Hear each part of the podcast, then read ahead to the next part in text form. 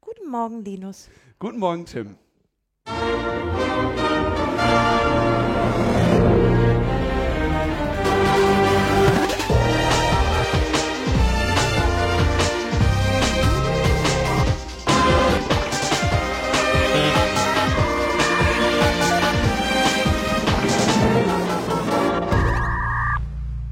Logbuch Netzpolitik vom 30.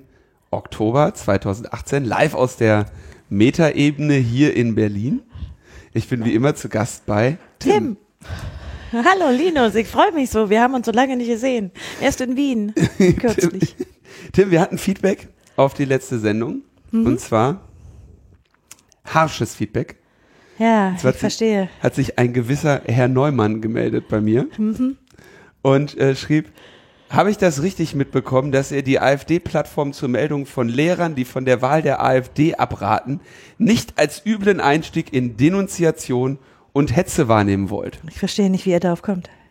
Bin ich interessiert. Wie äh, findest du in Ordnung so eine Plattform? Nee, ich meine, wir haben uns klar dazu geäußert im letzten Podcast. Ah, okay.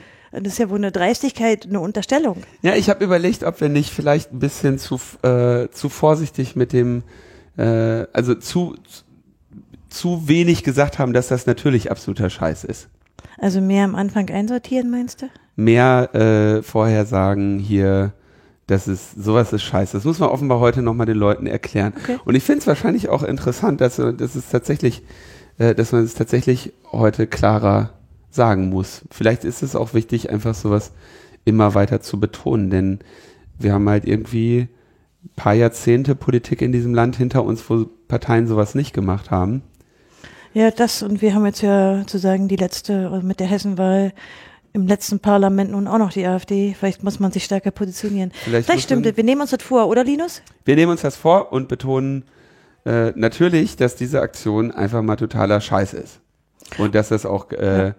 eine, zwar unabhängig davon, von wem so etwas kommt, sind solche Denunziationsplattformen und so wirklich, wirklich eine ziemlich beschissene Idee, die aber hier, glaube ich, auch sehr gezielt von der AfD verwendet wurde, um die kontroverse Debatte darüber zu bekommen. Also begrüßen wir eigentlich den etwas zu harschen Kommentar, indem wir ja. das als Positionierung neu nutzen konnten. Genau. Okay.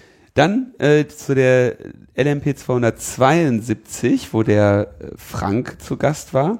Frank, welcher Frank? Frank Rieger? Äh, Frank Rieger, der hat auch so ein Buch geschrieben äh, mit der Konstanze zusammen. Hm, ja, mit der habe ich neulich geredet. Wir haben ja, äh, genau, wir haben mit Frank über das Buch von Konstanze und Frank gesprochen und, äh, und über die Bayernwahl. Ja, und, und über die Geschichte der Bayernwahl war ja sehr interessant. Die Geschichte der Bayern, der, die Bayernwahl im Wandel. Und äh, ich habe gesagt, die C, äh, CDU, CSU habe 10% verloren. Und das ist natürlich falsch. Ja, ja habe ich gelesen in den Kommentaren. Ja, man, man, muss da genauer sein. Es ist falsch, natürlich. Ja. ja wenn du mit der Tesla-Aktie denkst, du hättest 10% verloren oder 10% gewonnen, das ist unterschiedlich, denn es geht hier natürlich um Prozentpunkte. Und so bittet Henning um etwas mehr mathematisch-sprachliche Genauigkeit ja. bei der Besprechung von Wahlergebnissen. Die Veränderungen der Prozentwerte der Parteien im Vergleich zur letzten Wahl sind bitte in Prozent Punkten vom Gesamtergebnis anzugeben und nicht als Prozent, was sich bei Nichtnennung der Bezugsbasis eher auf die Anzahl der Wählerstimmen der Partei beziehen würde. Wenn eine Partei also von 50 Prozent bei der letzten auf 40 Prozent bei dieser Wahl absackt, dann hat die Partei 10 Prozentpunkte verloren. Angenommen von der Wahlbeteiligung liegt bei beiden Wahlen, angenommen die Wahlbeteiligung liegt bei beiden Wahlen gleich hoch, hat die Partei aber 20 Prozent ihrer Wählerinnen verloren. Ja, wir können uns da nicht rauswieseln, Linus. Ja. Wir haben einen Fehler gemacht, aber ich habe mir die Passage nochmal angehört es ist schon eher du. War ich, ja, war ich. Habe ich, falsch hab ich falsch gesagt. Könnte er hinschreiben. Neumann, falsch. Aber nee, dann sieht man aber auch die Aufmerksamkeit der Zuhörer. Ich finde das auch okay, den Kommentar. Na, ich finde das super. Ja. Gerade wenn, äh, wenn genau darauf geachtet wird. Ähm, hier, das wäre 20 Prozent klingt ja viel mehr. Ja, hätte man von vornherein, hätte ich ja schöner sagen können. Ja. ja? Oder in ganzen Zahlen. Geht Kann man aber auch natürlich jetzt in den Diskussionen mit der SPD und, und der CDU in Hessen auch nochmal anbringen. Ja. Ich glaube, den Fehler machen viele. Mhm. Um, also nur um mich da ein bisschen um das zu relativieren? Ich glaube, Statistiknerds haben bei Wahlen echt, echt kurze Nächte, weil sie immer in Tischbanden, Tischkanten beißen müssen. Ich bin da, ich bin da völlig dabei. Ich würde mich auch die ganze Zeit darüber ärgern. Ich habe ja mich lange genug mit Statistik auseinandergesetzt. Der Punkt, den Punkt nehme ich ja. zur Kenntnis. Gut, haben wir noch mehr Kommentare, die wir besprechen sollten? Linus? Äh, nee, ich glaube, Tim, wir haben eigentlich nur noch so ein bisschen äh, vielleicht Kommentare zu dem Buch von Konstanze und Frank. Ja, ich habe ein bisschen Kritik gelesen.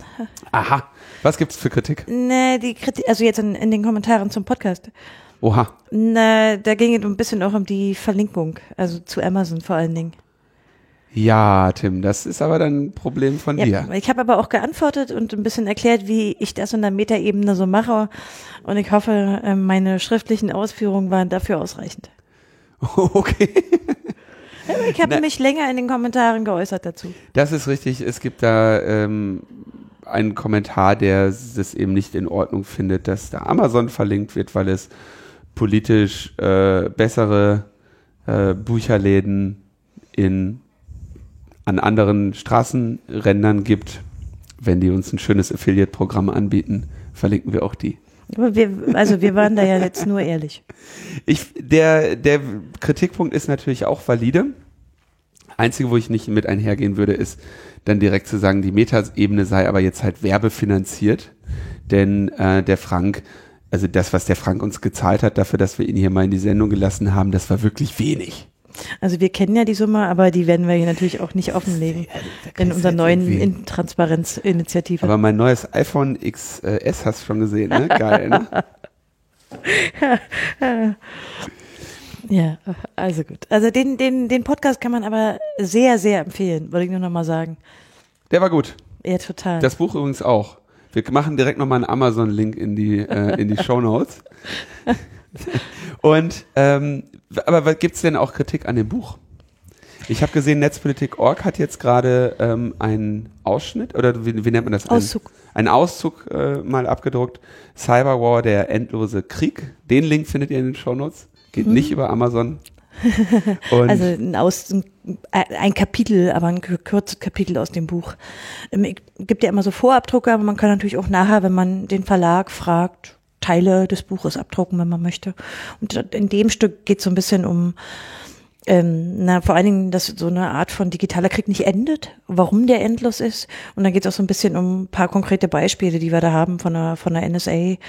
Also Ge Gebietsstreitigkeiten im Digitalen. Also lohnt sich durchaus zu lesen, wenn man sich so ein bisschen für die strategischen Fragen in diesem, in diesen Cyberkonflikten interessiert. Diese strategische Spielchen sind ja tatsächlich sowieso so ein bisschen die, die reizvollste ähm, Auseinandersetzung, die man so haben kann. Frank neigt da ja auch sehr stark zu, sich damit haben, auseinanderzusetzen. Ich glaube, also Konstanze und Frank haben, glaube ich, an diesem auch so ein bisschen den historischen Blick auch ein Interesse. Also zum einen immer das Vergleichende mit dem Kalten Krieg aber auch so generell, wie sich Militärstrategien ändern. Also da, ja. aber ich muss sagen, die, die, die Kommentare zu dem Buch sind natürlich jetzt, die waren eher aktueller. Also zum einen, weil diese äh, China-Geschichte gab mit dem sozusagen chinesischen Chip mhm. bei Bloomberg, aber auch, weil noch der Lagebericht kam vom BSI. Das war ja auch so eine, hm, so ein bisschen, dass man mhm. einfach einen aktuellen Swing kriegt. Und dann hat was verändert, also die FAZ oder die Frankfurter Allgemeine Sonntagszeitung, die hatte einen Vorabdruck zu einem speziellen Kapitel, nämlich dem zur Desinformation.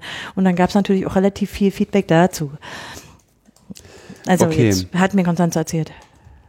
Desinformation, das ist ja irgendwie, das bleibt irgendwie das Thema, was alle beschäftigt. Wird's ja auch. Also ich meine, ich bin schon gespannt, wie das jetzt wird äh, zur Europawahl. Ich meine, da wird ja sicherlich auch noch mal eine Debatte aufkommen.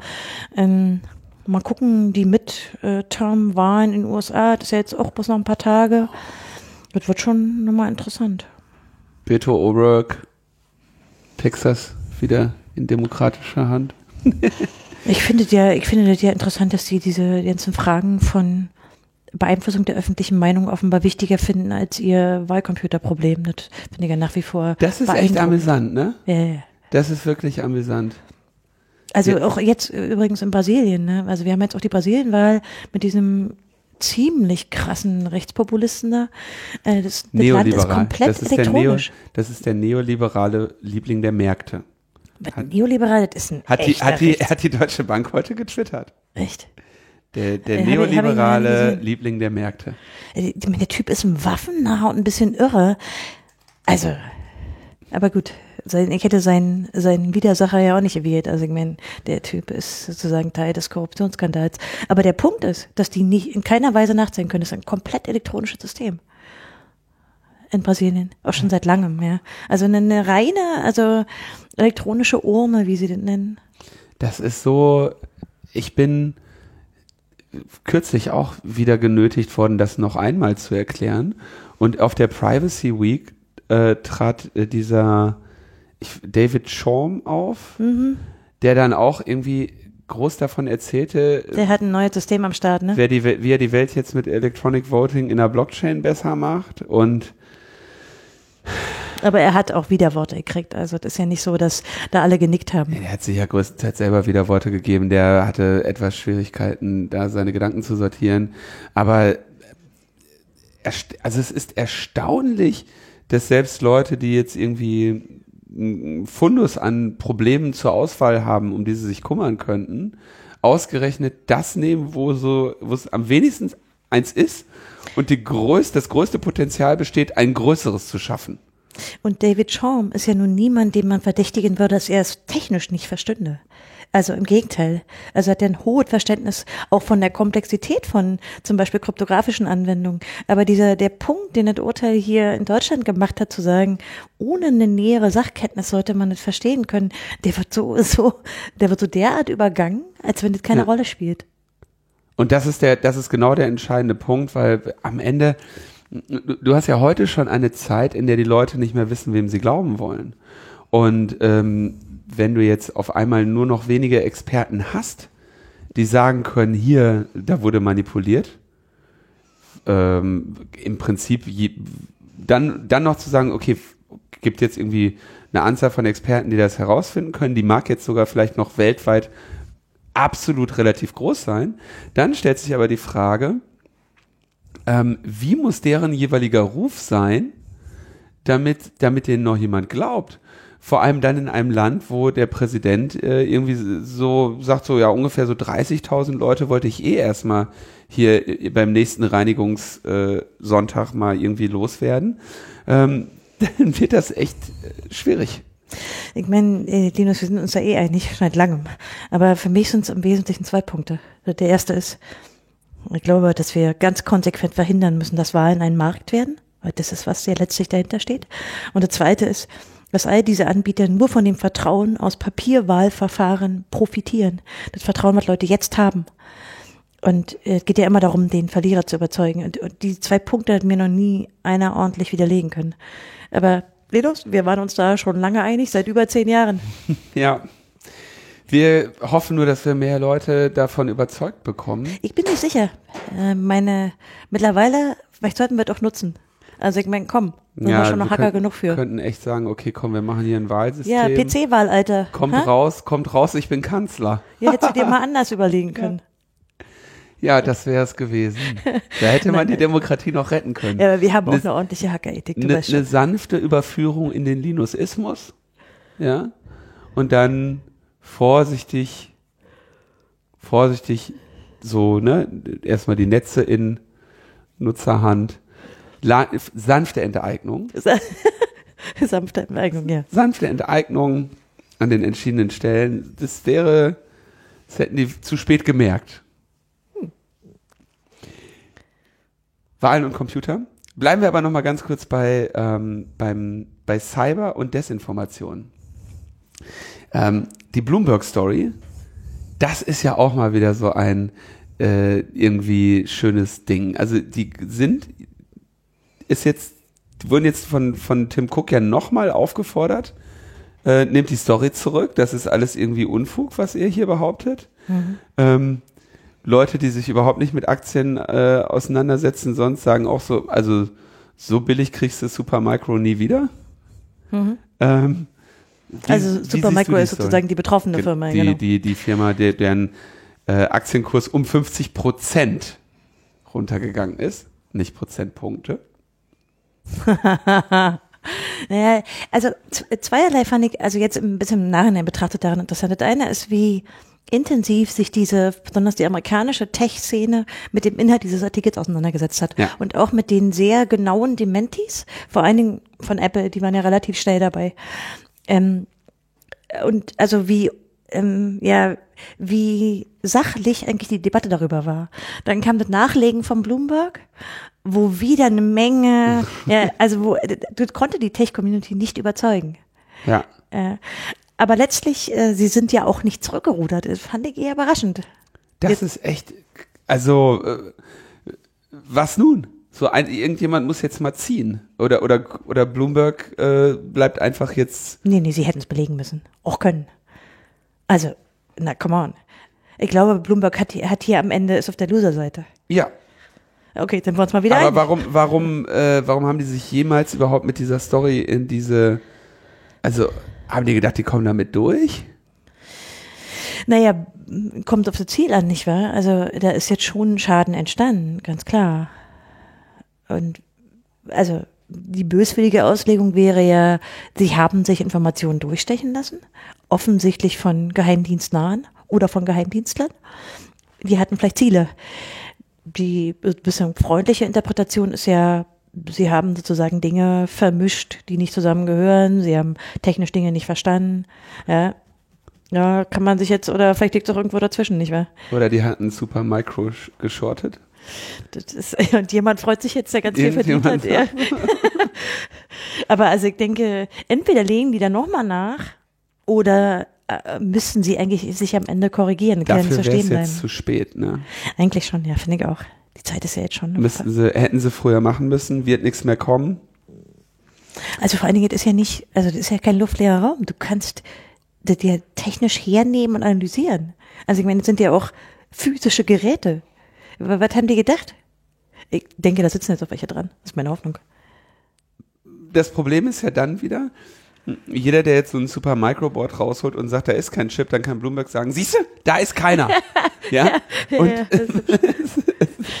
das wird, äh, ja, ich denke, die werden einfach langfristig ihren Schaden in, in Berichterstattung über diese Themen halt jetzt haben. Das können Man sie jetzt ein, ein, einstellen man sieht ein bisschen die Macht, die in diesen Behauptungen steckt und auch so ein bisschen diese, ähm, ähm, naja, diese, man muss die Quellen nicht benennen, sondern man kann, wenn man nur mehrere davon hat, daraus eine Story bauen. Also ich finde, eigentlich ist es ein bisschen prototypisch, wenn man so an Journalistenschulen was lehren will über Berichterstattung und über die Macht von Geheimdiensten. Aber interessanterweise, also gerade in diesem IT-Security-Bereich ist Berichterstattung sehr häufig genau diesen Limitationen unter, äh, also äh, ähnlichen. Ne?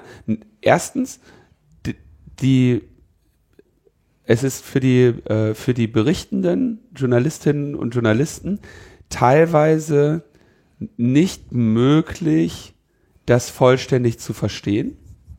Ja. Gibt nicht so viele, die wirklich viel Ahnung haben, aber es gibt mittlerweile. Es welche. gibt welche, klar, aber so oder so ähm, kommt erschwerend hinzu. Das hat nämlich noch nicht mal nur mit ihrer eigenen Kompetenz zu tun, sondern auch, wenn jetzt die betroffene, wenn das betroffene Unternehmen jetzt irgendwie im Rahmen von äh, Mitigationsmaßnahmen irgendwelche, also irgendwas äh, unternimmt. Ja, das heißt, zum Zeitpunkt null entdeckt jemand eine Schwachstelle, meldet die an das Unternehmen und ab dem Moment hast du ja dann ein Moving Target. Das hatten wir damals bei PC Wahl sehr schön gesehen, wo wir jeden Tag neu das Ding aufmachen mussten, weil die äh, immer wieder schlechte Mitigationen ausgerollt haben. Und dann war immer der, der Stand für die, für die äh, berichterstattenden Personen, insbesondere in dem Fall Kai Biermann, ähm, der sagt, äh, die haben gesagt, sie hätten das jetzt behoben. Und zwar, dann mussten wir halt gucken, sagen sie, nein, haben sie, ja, sie haben das behoben, sie haben das durch einen, durch ein neues, größeres Problem ersetzt. So, ja. Und ähm, da ist jetzt schon klar, da hätte der, der Journalist jetzt in dem Fall noch so kompetent sein können. Ähm, dadurch, dass du ein Moving Target hast, stehen dann halt Aussage gegen Aussage.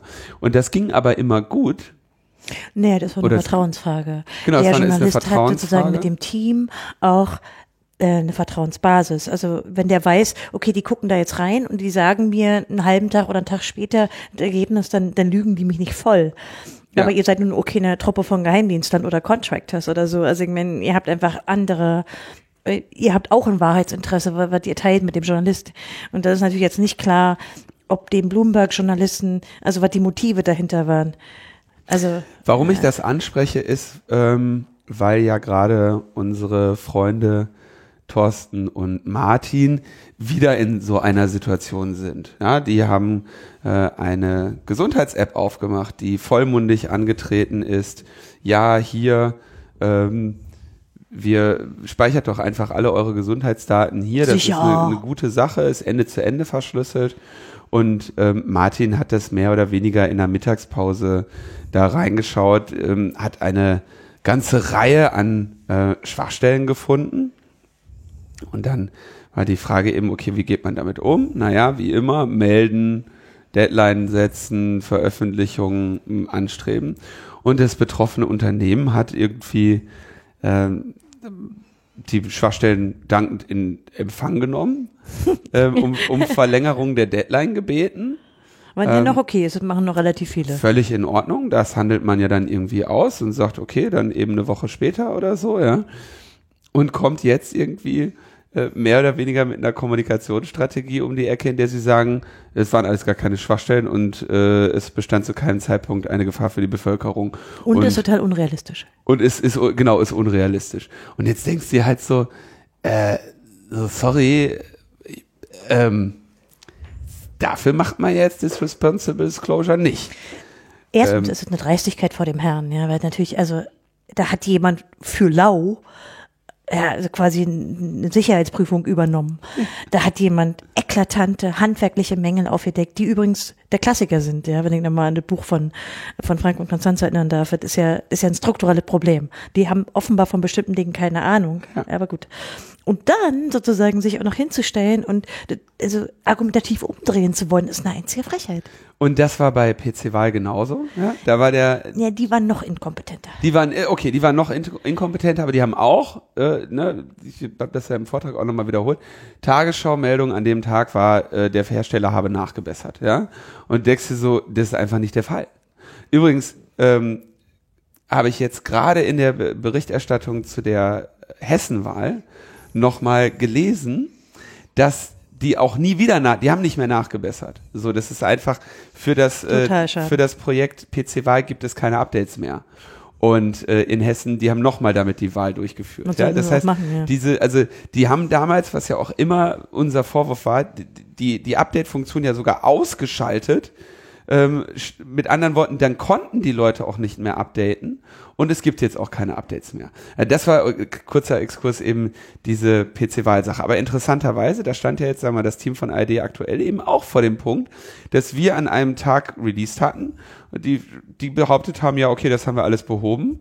So, jetzt konnte es natürlich innerhalb eines Tages konnte was weiß ich, wer das damals berichtet hat, Ingo Zamperoni oder so, ähm, dann auch nicht sagen, ey, okay, ich lade mir mal kurz hier die, die, die Demo-Exploits runter und gucken, ob die noch alle funktionieren, was sie zu dem Zeitpunkt natürlich taten. Ähm, Vivi, gleich, also ähnlich gelagerter Fall, kommt in eine, kommt in diese Kommunikation, kriegt das alles frei Haus und die haben einen wirklich viele Seiten Bericht. Und was machen die mit dem Bericht? Neben dieses gesamte Gerichtstemple, Gerichtstemple, äh, Bericht, das Gerüst dieses Berichts, des Berichtsgerüsts-Template. und schreiben dann irgendwie so, ja, hier hin und hier und hier und da und da. Und, äh, also das ist halt auch irgendwie kein, das ist einfach nicht der Umgang, den ich von jemandem erwarte, der möchte, dass ich meine Gesundheitsdaten in diese, in diese App da reinlade. Nee, glauben die echt, dass jemand nochmal auf der Kundenseite jetzt, der möglicherweise oder potenzieller Kunde ist, denen nochmal vertraut? Und das ist halt das Problem, dass ähm, ich glaube tatsächlich, dass die eine, dass die eine realistische Wahrscheinlichkeit sehen, mit der Nummer durchzukommen. Ähm, weil, wenn diese, dieser Text, in dem sie ja sagen, das ist alles irgendwie hier äh, unrealistisch und unwahrscheinlich und äh, geht alles gar nicht und theoretisch und dann irgendwie solche Tricks machen wie, ähm, wie war die Argumentation ungefähr so, ja, der, äh, es konnte ja nie ein ganzer Datensatz extrahiert werden, sondern nur Fragmente. Und mit Fragmenten meinen die halt Dokumente. Und mehrere Dokumente sind erst ein Datensatz. Und da du pro Request nur ein Dokument daraus kriegst, kannst du halt nur ein Fragment des da also mit, wenn du mit solchen Tricks kommst, ja, und es geht hier um, weiß ich, deine Gesundheitsdaten, ja, deine Krankschreibung, deine Diagnose, Röntgenbilder, Röntgenbilder und äh, Ultraschallbilder und was nicht alles, die die die die die die sagen soll, sollst du da reinladen und dann kommen haben die nicht die Position zu sagen, wie ist ja das eigentlich, was man bei so einer Responsible Disclosure macht. Ja, danke, krasses Ding, ähm, haben wir alles behoben, wir danken und so weiter. Und dann irgendwie noch so, ein, so einen Gegenangriff zu starten zu einem, ähm, zu einem Unternehmen, was äh, oder zum, zum Forscherteam, was in diesem Fall halt sehr freundlich war. Das führt, glaube ich, zu zwei Sachen. Also einmal dazu, dass ähm, ja so Nebelbomben werfen, das funktioniert halt immer. Und bleibt was hängen, ja. Ähm, mhm. es bleibt was hängen, so, ne? Und das führt auch dummerweise, liebe Freunde bei Vivi, dazu, dass ihr beim nächsten Mal keine Responsible Disclosure mehr bekommt. Ja, weil aber sich jeder größer ist nicht nur die Firma, auch bei anderen Firmen überlegt man genau. dann nochmal neu, ob man eigentlich sich nochmal reinzieht. Ja, ob man sich das noch, ob man sich das noch antut oder ob man erinnern, einfach auf Full für, Disclosure. Äh, du äh, hast mal für Jugend hackt, weißt du das noch? Also sozusagen für Kinder und Jugendliche mal aufgeschrieben, ja, diese, kannst ja nochmal verlinken, warum man das eigentlich macht und hast es sehr schön begründet. Was ich daran so toll fand, war, dass das eigentlich jedes Kind verstehen kann. Ja, natürlich. Aber offenbar ist es bei vielen von den betroffenen Firmen das ist eine, wie so eine Abwehrreaktion, die sich, also die auch nicht logisch ist. Eine Reaktion, die man zum Beispiel sehr, sehr häufig hat, ohne jetzt zu behaupten, dass das in diesem konkreten Fall so gewesen wäre, denn woher sollte ich das nun wissen, ähm, ist, dass Unternehmen äh, sich sehr bemühen, dass es nicht zu einer Veröffentlichung kommt. Ja. Ja. Ähm, das ist äh, sehr, sehr häufig so. Das versuchen die dann Klar. mit Geld. Ähm, also oder Drohung, manchmal mit jetzt Also Drohung, sind, ja. Drohung natürlich. Ähm, da kommt einfach einmal alles. Ne? Da kommt dann also Mitleid. Wir sind eine, wir sind aber ganz neues Unternehmen. Wenn wenn das jetzt, dann sind wir ja erledigt. Ja, sorry, hätte er euren Job ordentlich machen müssen.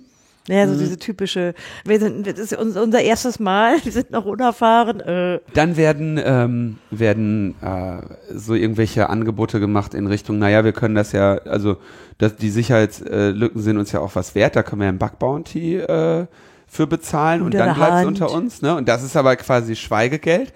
Und da bist man natürlich auch immer in so einer, in einer sehr schwierigen, ich rate immer absolut davon ab, sich auf sowas einzulassen. Das kann Leichtnötigung Genau, weil die nämlich, weil das, also wir haben, habe ich ja auch, glaube ich, hier schon öfter erzählt, diesen Fall, äh, vor allem niemals so etwas fordern, ja, weil wenn, wenn du das forderst, äh, dann hast du ruckzuck die Anwälte da, die sagen, ach, wollen sie uns etwa erpressen? Ähm, mit ihrer Veröffentlichung von Schwachstellen auf unser System. Oh, da kann ich mir aber echt vorstellen, dass die, dass die Richterin das irgendwie spannend findet. Und ähm, also das Spiel muss klar unter den Regeln erfolgen, die das Forscherteam definiert bei der Abgabe. Und in dem Moment, wo ich eine Leistung kostenlos übergeben habe, nämlich ein äh, irgendwie zwei, zweistellige Anzahl Seiten von Bericht äh, mit Schwachstellen. Also auch erklärender Bericht. Also das ist ja auch eine Leistung, zu erklären. Ne, das muss, äh, also diese Berichte, normalerweise musst du die bezahlen. Und das ist nicht billig. und die sind nicht billig. Und ja, wenn du genau. den kostenlos, wenn du den kostenlos bekommst, dann äh, hilft das auch nicht nachher zu bezahlen, sondern hilft das nur zu sagen, vielen herzlichen Dank, dass hier engagierte Menschen kostenlos äh, sich bemüht haben, unseren, unsere Fehler zu korrigieren. Interessanterweise, dieses Vivi wirbt ja damit, wenn man sich diese Webseite anschaut, wie viele Unternehmen da vorher schon drauf geschaut hätten und nichts gefunden haben. Ja, das ist ja dann auch immer sehr, ähm, sehr interessant.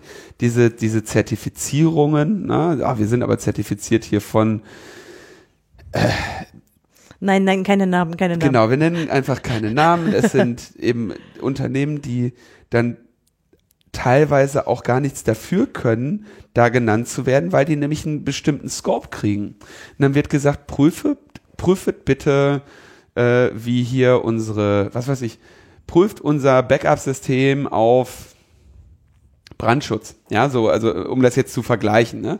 Und dann kriegt man einen bestimmten Scope benannt und dann geht man da hin und prüft den. Oder kriegt einen Schreibtischtest, das kann ja auch sein. Genau. Und dann, aber du hast quasi, du, du kriegst natürlich, dir wird gesagt, prüfe folgendes, äh, mach darüber ein Angebot, dann sagst du, okay, dauert so und so viele Tage, dann machst du das. Das ist genau der Grund, warum ich immer darauf achte, dass ich sowas niemals mache. Sie sagen, ja, wir wollen, wir wollen eine Zertifizierung, wir wollen ein Audit, so ungefähr. Eine, dann zahlen wir auch das Doppelte. Ja, genau. Verstehe ich schon, weil am Ende äh, irgendwie mein guter Name im Feuer steht, weil drunter, weil dann da drunter steht, hier von, von, äh, von dem oder dem geprüft. Und, und zertifiziert natürlich. Zertifiziert. Und dann nachher fragt nämlich keiner mehr, dass du in Wirklichkeit nur, äh, was weiß ich, für so und so viele Tage mit dem und dem Ziel einen Teil des Produktes geprüft hast. Und dann musst du dich nachher in so einem Fall, wenn du jetzt irgendwie die Schwachstellen aufdeckst, musst du natürlich auch immer darauf achten, dass die dir ähm, einerseits zwar den Credit geben, ja, hier, diese Schwachstellen wurden gefunden von dieser und jener Person und nicht irgendwie so jetzt noch besser, nachdem es auch noch von, äh, von Mod Zero oder von wem auch immer irgendwie äh, zertifiziert wurde. Na, ja. Und hat eine Zeitkomponente. Also die Zertifizierung ist zu einem Zeitpunkt.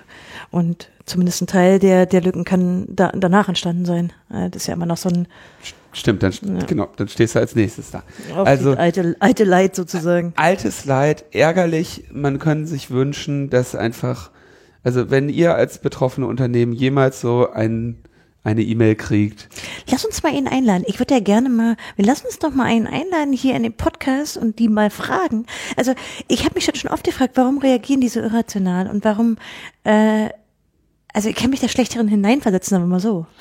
Naja, die, äh, das, also die haben primär Angst. Ähm, also Angst, ähm, insbesondere weil du ja da auch mit den Leuten sprichst, die dafür verantwortlich sind. Mhm. Ähm, nicht, weil die den, weil die einen Fehler gemacht haben, oder im Fall von Vivi die ganze, diesen Tannenbaum an Fehlern, aber ähm, sondern weil sie die Verantwortung für, für dieses Team Unter ja, tragen, für natürlich. dieses Unternehmen. Ja, okay, und ist klar, ja. da ist nat so und dann ist natürlich klar, erkenne ich auch durchaus an, dieses Vivi-Ding wird jetzt noch nicht so viele Nutzerinnen haben.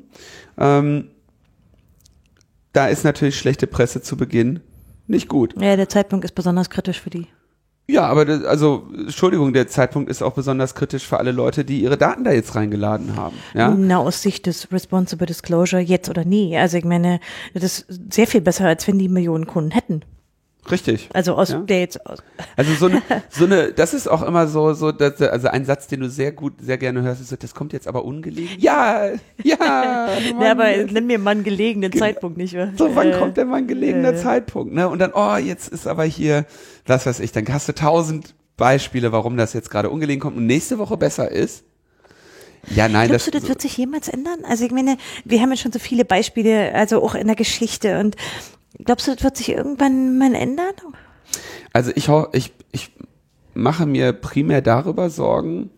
Ähm, es gibt zwei äh, Entwicklungen, die mir da Probleme bereiten. Erstens, diese Art von äh, Schwachstellen finden und so weiter, das ist, findet am laufenden Band statt. So, wir haben jetzt hier einmal dieses Beispiel genommen, weil es deutsche Gesundheitsdaten sind, die nebenbei noch von jemandem aufgemacht wurden, den wir kennen.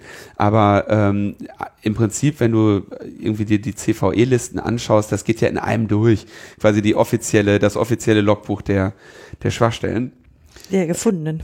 Der und, und der, die da gemeldet wurden. Also ich habe naja, anders. du kannst aber auch die Zeitung aufklappen, also nicht wahr? Also, oder Heise. Genau, und jetzt, wenn du klappst irgendwie Heise auf, Jürgen Schmidt, äh, der Security-Chefredakteur bei Heise, ist ein vielbeschäftigter junger Mann. Der muss viel schreiben. Und äh, das ist das eine, was mir Sorgen macht, diese Flut. Mhm. Ja, okay, die Flut. Ja, die und zweite? Zweitens, ähm, dass ich jetzt eben diese immer im zunehmenden Maße diese Kommunikationsstrategie äh, gehen Sie bitte weg, hier gibt es nichts zu sehen oder der Hersteller hat schon nachgebessert, ja, ähm, dass das früher irgendwie man den Eindruck hatte, dass das, dass die Unternehmen das auch als Ehre für sich selber begriffen haben, dass das dann auch der Fall war. Ja, und jetzt eben im zunehmenden Maße ist unklar, ob das überhaupt der Fall ist. Ja. Ich würde und vielleicht das aber dritte dazu nehmen. Meine Sorge ist auch so ein bisschen, dass ich, dass diese Kultur dass Responsible Disclosure damit Risse kriegt und äh, die nimmt sowieso ab aus ökonomischen Gründen, also aus anderen Gründen, aber dass damit also das wird sich immer mehr, noch mehr überlegen. Was auch nochmal mit den juristischen Drohungen, nicht nur mit der, mit sozusagen der Pressearbeit zu tun hat. Das wäre noch ein dritter Aspekt, den ich dazu nehmen würde. Aber deine, die beiden sägen natürlich auch. Also ist die Antwort auf meine Frage eigentlich nein, du glaubst eher nicht, dass es besser wird? Ich habe, also was du gerade noch mit dem Ökonomischen genannt hast, also äh, es gibt eine, finde ich, sehr löbliche Entwicklung hin zu diesem Bug Bounty Programm. Wo also ist das so? Findest du nicht gut? Ja, doch, äh, Frank und Constanze haben in dem Buch darüber ein bisschen geschrieben. das ist ja eigentlich eine relativ neue Entwicklung, vergleichsweise in der Geschichte sozusagen der Schwachstellenmeldung. Es gibt ja jetzt diese Unternehmen äh, primär, die da gibt es zwei, Hacker One und Bugcrowd. Die, hm? die beiden sind so, glaube ich, gibt vielleicht noch welche, ähm, die das im Prinzip anbieten as a Service. Ja, die gehen zu den Unternehmen hin und sagen hier, äh, ihr könnt bei, euch bei uns anmelden, was halt und da könnt ihr auch sagen hier, was, was ihr quasi anbietet und was ihr, was ihr eben bereit seid zu zahlen für welche Form von Schwachstellen. Und dann gibt's quasi so richtig freiberufliche Pentester, die auch tatsächlich dann sich da äh, eben verdingen. Und ne, sich das diese ist deren Einkommen, aber es gibt natürlich immer noch die beiden Konkurrenten. Das eine ist sowas wie Sorodium, also die, mhm. dieser Markt, die Zwischenhändler, ich jetzt mal, und natürlich Unternehmen selbst, die in sehr viel mehr Branchen als früher. Also nicht nur in der IT-Branche, sondern auch in zu sagen, jetzt erstmal IT-fernen Branchen selber Bug Bounties anbieten. Das hat sich ja aufgefächert. Auf eine interessante Weise. Ich meine, Hacker One ist interessant wegen der ganzen Nähe zu den Geheimdiensten und zum Pentagon und wie die sich aufstellen. Aber auf jeden Fall ist es damit ein ökonomisches Feld. Und das macht mir natürlich auf einer anderen Ebene Sorgen.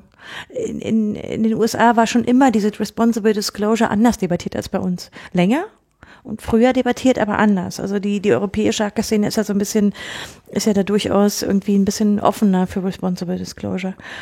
Aber so diese, die verschiedenen Angebote, die dir heute faktisch gemacht werden, die sich mit verschiedenen Risiken oder auch nicht verbinden, die machen, glaube ich, die machen diese, diese Mindset kaputt.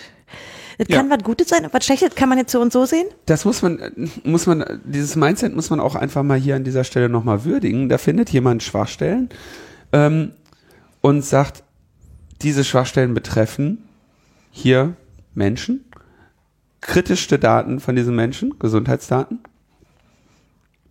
Ähm, ich muss jetzt diese Schwachstellen kostenlos melden. Naja, wobei, jetzt müssen wir mal der Ehrlichkeit halber sagen, für diese Schwachstelle hättest du natürlich nirgendwo einen Bugbound gekriegt. Müssen wir jetzt mal ehrlicherweise. Richtig, richtig. Ähm, das ist korrekt. Die, Martin hätte an der Stelle aber auch sagen können, ach na ja, kriege ich kein Bug Bounty für. Ich muss hier noch mal einen Bericht zu Ende schreiben von dem letzten bezahlten Pentest. Oder morgen muss ich eh zum Kunden fahren oder was auch immer gerade. Ich bin mir sicher, der hat genug zu tun. Ja, natürlich. Ähm, und er hätte halt auch sagen können, okay, dann äh, geordneter Rückzug. Hier, ich war, ich habe damit nichts zu tun, ich habe nichts gehört, nichts gesehen und äh, halt mir die Augen zu. Ja, das oder er hätte sagen können, ich hau einfach raus. Also die nicht, die genau. un, unresponsible. Full Disclosure. Ja, Full Disclosure. Einfach, zack, eine kleine E-Mail schreiben hier oder einen kleinen Tweet. Ähm, ist ja ethisch fragwürdig. Er hat sich für die, sozusagen, die ethisch anspruchsvolle Variante entschieden. Ja, und als Dankeschön Kriegt er noch einen äh, Arschtritt. Wird, er jetzt, wird das jetzt noch in Zweifel gezogen oder irgendwie ähm, ja, also nach so gut wie möglich klein geredet, äh, was ich äh, eine sehr interessante äh, Reaktion finde, aber eben auch glaube, fürchte ich eine ist, die mh, mm, vielversprechend ist für so ein Unternehmen.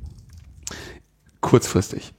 Äh, dass sie nämlich die, die öffentliche Debatte runterhalten können und dann quasi nicht so einen hohen Vertrauensschaden nehmen, wie er ihnen eigentlich dafür gebührt, dass sie so unverantwortlich sogar damit umgehen, dass ihnen jemand sogar noch Schwachstellen in, in dem System zeigt. Ne? Interess naja. Nein, wir sind uns ja schon wieder einig. Finden wir was, wo wir, äh, wo wir uns nicht Bestimmt. einig drüber sind. Ähm, Netzpolitik.org hat veröffentlicht äh, relativ viele ähm, Dokumente zu äh, dem, also ich würde es mal nennen, das, das Dual Use League, veröffentlicht von äh, Daniel Moosbrucker, der ist äh, bei Reporter ohne Grenzen äh, seit einigen Jahren aktiv und mir über diese Rolle, die er da ähm, aktiv ausfüllt, auch seit einigen Jahren bekannt. Ähm, 2014 oder so ging die Debatte eigentlich los, Staatstrojaner als Exportgut ähm, oder überhaupt Hacking. Ich glaube, es war Geräte. ein bisschen dieser arabische Frühling und diese, ähm, weißt du noch, da haben die gewesen, die ne? Geheimdienstzentrale überrannt und mhm. die ganzen Dokumente rausgetragen und dann, ich kann jetzt gerade nicht, ich habe nicht mehr in Erinnerung, ähm, wie die Firma hieß, aber es war auf jeden Fall eine europäische. Und das, ich finde, das hat es so ein bisschen getriggert. Kann sein, ich weiß nicht mehr aus dem Kopf, ehrlich gesagt. Ähm, ich weiß jedenfalls noch, dass da die Dokumente drin waren und dass es eine neue Debatte angestoßen hat um den Export. Und dann ist äh, Sigmar Gabriel. Der ehemalige Minister und SPD-Vorsitzende äh, in seiner Rolle damals als Wirtschaftsminister, na klar, Wirtschaftsexportkontrolle äh, unterliegt wahrscheinlich da gut äh, seinem Ministerium, ist hingegangen und hat gesagt, dass äh, diese Überwachungstechnologien, die wir äh, hier aus Deutschland exportieren, ähm, da möchte ich bitte dafür sorgen, dass das äh, für ganz Europa irgendwie eine, eine, eine dass wir nur noch ethisch in ethische, also was weiß ich, Saudi-Arabien oder so, ne? dass man irgendwie genau. nur noch genau. nach Saudi-Arabien und so ja. liefert und äh, solche ethisch äh, vertretbaren Demokraturen, aber nicht irgendwie in ethisch nicht vertretbare Demokraturen. Und äh, da gab es jetzt eine Arbeitsgruppe, die hat sich irgendwie äh, zwei Jahre damit auseinandergesetzt und das wird jetzt irgendwie, hat sogar auch dann eine Studie durchgeführt, durchführen lassen, die EU-Kommission, die selber festgestellt hat, ja, unsere Exportkontrollregeln äh, weisen gravierende Mängel auf. Und, und, was machen wir jetzt? Was machen wir jetzt? Ja, möglichst klein reden und äh, möglichst nichts daran ändern, ne? weil das wäre ja schlecht für diese Unternehmen. Und vielleicht sollten wir nochmal sagen, also es ist nicht nur Überwachungstechnologien im engeren Sinne, sondern betrifft natürlich auch, ähm, was ich jetzt mal Hacking-Technologien nennen würde, also auch welche, die offensiv sind. Also der Begriff Überwachungstechnologien ist fast ein bisschen zu äh, knapp für den Bereich, was das betrifft.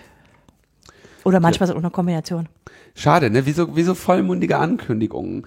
Äh, eine sehr vollmundige Ankündigung war ja auch zum Beispiel, dass Maßen gegangen werden würde. Auch eine sehr vollmundige Ankündigung. Heute konnte man auf Twitter das BMI fragen, fragt den Minister. Die machen ja regelmäßig irgendwie hier. Hau, das heißt hau den, Ministerium, Linus. Hau den Lukas, fragt den Minister. Hast du dich beteiligt? Ich habe mich beteiligt. Nein, sag mal mit. Ich habe noch nicht gesehen. Welcher Frage? Ich habe gefragt, warum ist Maaßen immer noch im Amt? Und dann habe ich keine Antwort bekommen. Oh. Und dann habe ich äh, die Frage nochmal gestellt. Und guckst du gerade nach, ob du eine Antwort hast? Ja, ich. Dann nee, könnten ich, wir die live berichten. Ich, ich habe die Antwort, ich habe die Antwort bekommen. Okay. Und nämlich? zwar, ähm, äh, es ist, wie gesagt, wieso ist Maaßen noch im Amt? Dann äh, kam kam nix und dann habe ich äh, die nochmal gemenschent, weil wahrscheinlich, also sie meint, man sollte unter dem Hashtag twittern. Ah. Und dann habe ich aber offenbar reichte denen das nicht. Dann habe ich die nochmal äh, geadmentioned und äh, darauf habe ich eine Antwort bekommen. Oh, Platz gleich jetzt sag. Ja, ich muss jetzt hier, es ist alles. Ah, die ist bestimmt total enttäuschend. Grafische User Interfaces. Diese Frage beantworten wir regelmäßig. Das können Sie unserem Verlauf leicht entnehmen. Mit anderen Worten. Haben wir schon woanders beantwortet. Haben wir schon woanders beantwortet, aber äh, mit, anderen, äh, mit anderen Worten auch, die wird ihnen wohl oft gestellt. Ne? Da scheint es scheint Leute zu geben, die sich dafür interessieren. Naja, da gab es noch die kleine Gnifke-Anomalie jetzt, ne? ja, genau. Wenn man genau. das mal so nennen darf. Es gab ja noch diesen ja Schlagabtausch mit der ARD. Unglaublich peinlich, dass er sich also jetzt auch immer noch äh, also gut. Aber die Antwort muss ich dann auch verlesen, die Sie ja, hier bitte, dann noch bitte. verlinkt haben. Minister Seehofer hat sich zu dieser Frage bereits geäußert. Eine Entscheidung über die Nachbesetzung des Präsidentenamtes des BFV-Bund soll bis Anfang November getroffen werden. Ja, es sollte ja eigentlich im Oktober sein, ne? Haben wir nicht schon Anfang November im Wesentlichen? Kann man es das nicht schon fast so nennen? Anfang November quasi, ja. Naja, fast. Na gut, wir wollen Ihnen mal noch ein paar Tage geben. Ich bin so gespannt auf Horstens Vorschlag. Der wird irgendwas, also das Schlimme ist, dass er heute schon weiß, dass der jemanden auswählen wird, wo du sagst, wo du sofort sagst, bitte, bitte, bitte Maßen wieder zurück. Ja, der, Na gut, aber viel mehr Hardliner als Maßen wirst du nicht finden. Ja, ich bin mal gespannt, wer vielleicht noch irgendwo Also hast du schon einen Namen im Kopf, den du jetzt hier Nein, ich habe oh auch keine Ahnung. Ich, ich habe keine Angst Schweißausbrüche. Aber, aber so Seehofer hat bis jetzt immer noch als letztes das Lachen gehabt. Ich bin mal gespannt. Was macht eigentlich äh, ähm, hier der Friedrich, der Ex-Minister? Äh, ich glaube, der ist wieder zurück auf seinen Bauernhof gegangen, wo der Könnte herkam, man den nicht? Der ist doch, er hat sich doch so radikalisiert auf Twitter. Warte mal ab, lieber Tim, warte mal ab. Ich, dein Wort in Gottes Gehörgang. Ich bin echt gespannt, ob der, das wäre, das wäre so, so, ein Kandidat. Bei uns habt ihr es zuerst äh, erfahren. Ja. Oh, naja, hoffentlich können wir das halten, aber gut. Dann lassen wir mal Maßen hinter uns, oder? Ja, leider. Äh, wir könnten gleich mal über den Seehofer reden, bei, in dem Zusammenhang genau. mit seinem Südkreuz-Debakel, oder? Ja, das. Äh, das würde ich, sich eigentlich anschließen ich habe da, das war ja so ein Thema, das habe ich ähm, am Ende nicht mehr verfolgt. Die haben ja dann ihre Studienergebnisse veröffentlicht. Und da kommen dann auch wieder die Statistiken-Nerds äh, natürlich raus. Ich muss ja. aber zugeben, ich hatte in die, da keine Zeit. Ich habe einfach keine Zeit gehabt, mir das durchzulesen. Vor allem, wenn, wenn bei sowas muss ja sofort, weißt du ja, das ist ja eine politische Studie.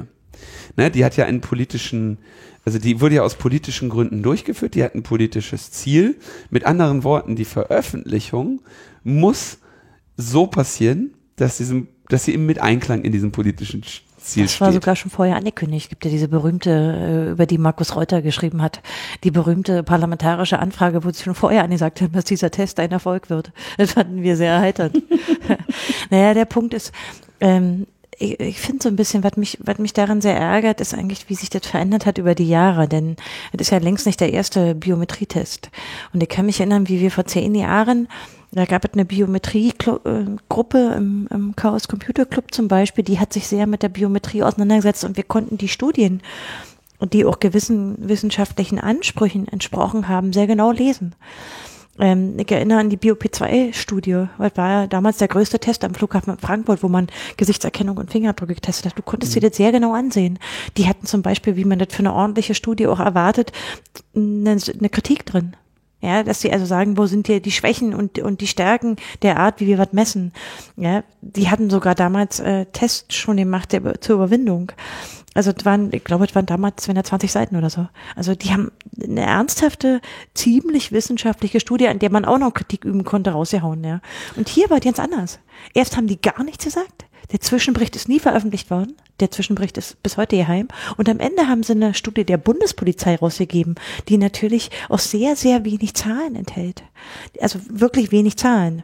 Im Vergleich zu früheren Studien kannst du nicht wirklich ernst nehmen. Und dann sind die Zahlen halt äh, enorm geschönt. Das kann ich nicht anders sagen. Zum, zum, aus mehreren Gründen. Eine, zum einen haben die natürlich äh, Fotos gemacht von diesen Freiwilligen, die eine hohe Qualität hatten. Also das mhm. Ausgangsmaterial ist natürlich hoch, also von der, von der Qualität. Und es ist überhaupt nicht ähm, sozusagen an die Bevölkerung angepasst. Das heißt, was man üblicherweise machen muss für einen ordentlichen Test, eine Repräsentativität herstellen, war überhaupt nicht gegeben, von vornherein nicht. Ja? So haben die die nicht ausgesucht und das müsste man natürlich eigentlich tun. Könnten die nicht behaupten, naja, mit dem neuen Personalausweisgesetz haben wir doch dann eh bald die äh, vollständige Biometriedatenbank in Deutschland? Ja, aber als der gestartet wurde, war nicht klar, dass flächendeckend sein hm. soll. Also die sind ja nicht angetreten zu sagen, wir wollen hier ein Bevölkerungsüberwachungsprogramm testen, sondern sie wollten ja sozusagen Verhandlungsbilder nehmen. Erst später hat dann de Maizière hm. sozusagen zur Veröffentlichung äh, der ersten Zwischenergebnisse dann gesagt, na, wir könnten uns das flächendeckend vorstellen. Also das ist ja nicht, die haben ja am Anfang nicht so getan, als wenn sie jetzt hier das coole Überwachungsinstrument ausrollen, sondern sie wollten ja eigentlich nach, nach bestimmten Leuten fahren, nämlich nach besonderen, sozusagen gefährlichen Menschen. So war das ja eigentlich mal geplant. Und äh, mit diesen, mit diesen trotzdem, also quasi auf jeden Fall mit dem bestmöglichen Bildmaterial. Ja, warte, das kommt noch besser. Das war der erste Teil. Ähm, es gibt einen zweiten Teil, denn ähm, als de Maizière sich hinstellte, äh, ich war damals auch da am Bahnhof und habe mir das angehört, er war ja live bei seinem Vorzeigeprojekt. Da hat er ja angekündigt, ja, ähm, wir müssen den Test verlängern äh, und dafür werden wir die Bilder etwas realitätsnah machen. Denn äh, die Kritik daran, dass diese ursprünglichen Bilder, die sie aufgenommen haben, natürlich so eine hohe Qualität haben, die ja, die hätte damit quasi aufgenommen. Mhm. In Wahrheit, und das kann man natürlich jetzt in der Studie nachlesen, haben die Bilder von den äh, Kameras selbst genommen. Also das heißt, die, die schon äh, in der Perspektive, zum Beispiel auf der Rolltreppe sind. Das heißt, die haben nicht etwa zu sagen schlechtere Fotos genommen oder realitätsnähere, sondern sie haben die genommen, die von dem System selbst gemacht wurde an derselben Stelle. Und das ist ja wohl die absolute Frechheit. Also, das das also fand ich bemerkenswert. Und dann haben sie natürlich auch noch die Zahlen, die sie rausgeben, insofern geschönt, dass sie ein sozusagen imaginäres Gesamtsystem aus den drei Getesteten bilden. Das heißt, sie nehmen die Zahlen zusammen. Das heißt, diese, die Endergebnisse, die sie da rausgegeben haben, zum Beispiel diese 80 Prozent, die sind von keinem dieser Systeme erreicht worden, sondern sind zusammengenommen. Als wenn man nun immer drei Systeme da laufen lassen würde. Eins von den dreien hat schon irgendwie immer mal. Und zusammen haben sie diesen Wert ergeben. Das ist wirklich, aber es sind auch viele Einzelheiten. Also die Frage ist, also 80 Prozent, ist das eine gute Quote? Nein, die ist doch total schlecht. Sie ist natürlich auch schlecht, ne, weil man immer die Fehlannahme, also wie viel. Das heißt ja, das Ding piept am laufenden Band und äh, ab und zu ist auch mal, ist, wäre dann auch tatsächlich mal ein Gesicht erkannt worden. Ja, das und vor allen Dingen die, die gesucht werden, werden eben teilweise nicht erkannt. Klar. Aber sie hatten auch, also es kam auch sehr auf die äh, wo die Kamera war an. Also wenn du zum Beispiel, die hatten auch Probleme mit Gegenlicht bei bestimmten Kameras, zum Beispiel am Ausgang des Bahnhofs. Also da waren die Ergebnisse noch viel schlechter. Also die waren ja nicht immer so gut. Das, oh Mann, ey. Aber das geht übrigens weiter, ne? Da gibt es eine zweite Phase. Das, äh, das Problem ist natürlich, also sie, sie sagen jetzt, das ist gut. Oder sind, die sind ja be begeistert, ne? Von SEO hat gesagt, dass die Ergebnisse zeigen würden, dass das äh, einsatzbereit sei. Und er hat sich auch nicht distanziert von dem flächendeckenden de Maizière-Aussagen. Mein Problem wäre, dass es früher oder später halt Flächen, also weil es irgendwann so gut sein wird, ne? Also wir werden uns ja nicht darauf ausruhen können, dass wenn die es jetzt 2018 nicht hinkriegen, dass quasi mit verbesserten Kameras, verbesserter Technologie äh, das vielleicht 2025 funktioniert. Ne? Äh, nee, und ich halte das auch nicht für ein gutes Argument. Also sich nur auf die technische Unfähigkeit zurückzuziehen. Natürlich wirst du weiterhin Fehlalarme haben. Das wird dir immer passieren. Und das kann natürlich sehr belastend sein, je nachdem, wo das eingebaut ist. Ähm, und du wirst, aber du wirst sicherlich eine Verbesserung haben über die Zeit, auch wegen der Optiken und wegen der, letztlich wegen der Software. Äh, das eigentliche Problem ist aber sehr viel größer. Sie müssen ja ein Gesetz schaffen, weil du ja jeden Menschen aufnimmst, um sozusagen dagegen zu checken. Und dafür brauchen sie ein Gesetz. Also das ist ja nicht, du könntest ja nicht flächendeckend machen, ohne dass du dafür eine gesetzliche Grundlage, weil das ist eine anlasslose Körperdatenerfassung von jedem, der da vorbeigeht. Und deswegen haben sich ja auch, also etwa der äh, Republik, äh, der äh, Deutsche Anwaltverein und so, die, also auch juristisch äh, sehr viel Kritik daran und deswegen müssen sie, äh, deswegen wollen sie das jetzt als großen Erfolg verkaufen, damit die Leute, wenn dann das die entsprechende Gesetzesänderung dazu kommt, die äh, die Leute sagen können, ah ja, das war schön damals am Südkreuz, wo wir uns äh, alle erkannt haben. Es ist halt, ich fände, na gut, vielleicht bin ich da auch zu idealistisch. Ich hätte mir einfach ähm, mehr Ehrlichkeit ähm, erwartet und auch mehr Genauigkeit bei, bei den Daten, die da rausgeben, weißt du. Also mich, ich fand das sehr enttäuschend, auch wie lange die gemauert haben. Also wir überhaupt mal Zahlen hatten, die man, die man in Ruhe da lesen konnte. Und dass sie eigentlich auf die juristische Kritik, die sich ja an dieser anlasslosen äh, Biometrieerfassung hochzieht, einfach ignoriert haben. Also Seehofer hat eh nicht viel dazu gesagt. Also er selbst. Das war ja eher sein, sein ja, Vorgänger, Vorzeigeprojekt. Manchmal, wenn der Seehofer nichts sagt, kann man ja vielleicht auch manchmal froh sein. Ich weiß nicht, was du schon mal Pressekonferenzen von dem angeguckt und so? Ich finde, das ist kaum zum Aushalten. Der ist, das ist schwierig, ja. ja. Also das, also ich habe mir die angesehen zu ADIC, dieser Agentur ne, für disruptive äh, Innovation im Cyberraum oder ja. was? Ja, ja. Das war unglaublich. Er hatte nur Glück, dass es so nah an Chemnitz dran war und dass dann die Journalisten eigentlich wenig zu dieser ADIC-Agentur gefragt haben. Ein, ein peinlicher Auftritt. Aber auch, äh, auch äh, die, die Maßenpressekonferenz, die habe ich noch im Stream geguckt, unglaublich. Das Tittenminister ist also einer der Spitzenämter dieser Bundesrepublik, halte ich für unglaublich. Der Typ ist wirklich nicht mehr adaptationsfähig. Äh, äh, hatten wir doch äh, auch vor zwei Folgen oder so eingespielt, wie er, oder drei Folgen, wie nach dem PC-Wahl nochmal gefragt wurde und dann so, also ich war es nicht schuld. Ich so, glaube, das hatte der gar nicht mit dir alt, oder? Das hat er gar nicht verstanden. Ich, naja, ich hoffe, dass er das deswegen meinte, weil er wusste, dass er da noch nicht Innenminister war. Ja, vielleicht. Ähm, das wäre so die, die charakterstärkste, humorvolle ähm, Interpretation eines solchen Spruchs, aber du als Minister, also der eine Satz, der dir nie über den, über den Mund gehen darf als Minister ist, ich war nicht schuld. So, naja, oder meine Antwort wird die Bevölkerung verunsichern. Ja, der darf ja auch nicht. ja. Okay, aber wollen wir mal Südkreuz abhaken, oder? Also, ähm, wer, wer das nachlesen will, gab ja eine ganze Reihe Berichterstattungen und so. Pressemitteilungen vom CCC. Das auch, genau. Und Starbuck hat, hat auch ein bisschen im Radio erklärt. Wunderbar. Ja. Wollen wir uns noch ein bisschen mit Hass im Netz auseinandersetzen? Oh ja, Hass. Ich habe ganz viel Hass, wenn ich im Netz bin. Du auch? Äh, ist übrigens, äh, ne, also Chaos Radio, Hass im Netz ist ja heute auch noch ab. War äh, das nicht schon? Äh, nee, heute, heute Abend. Okay, so, dann habe ich das äh, falsch auf dem Schirm gehabt. Na, vielleicht machst du Zeitreisen, Linus? Kann auch sein. Time travel is not a crime.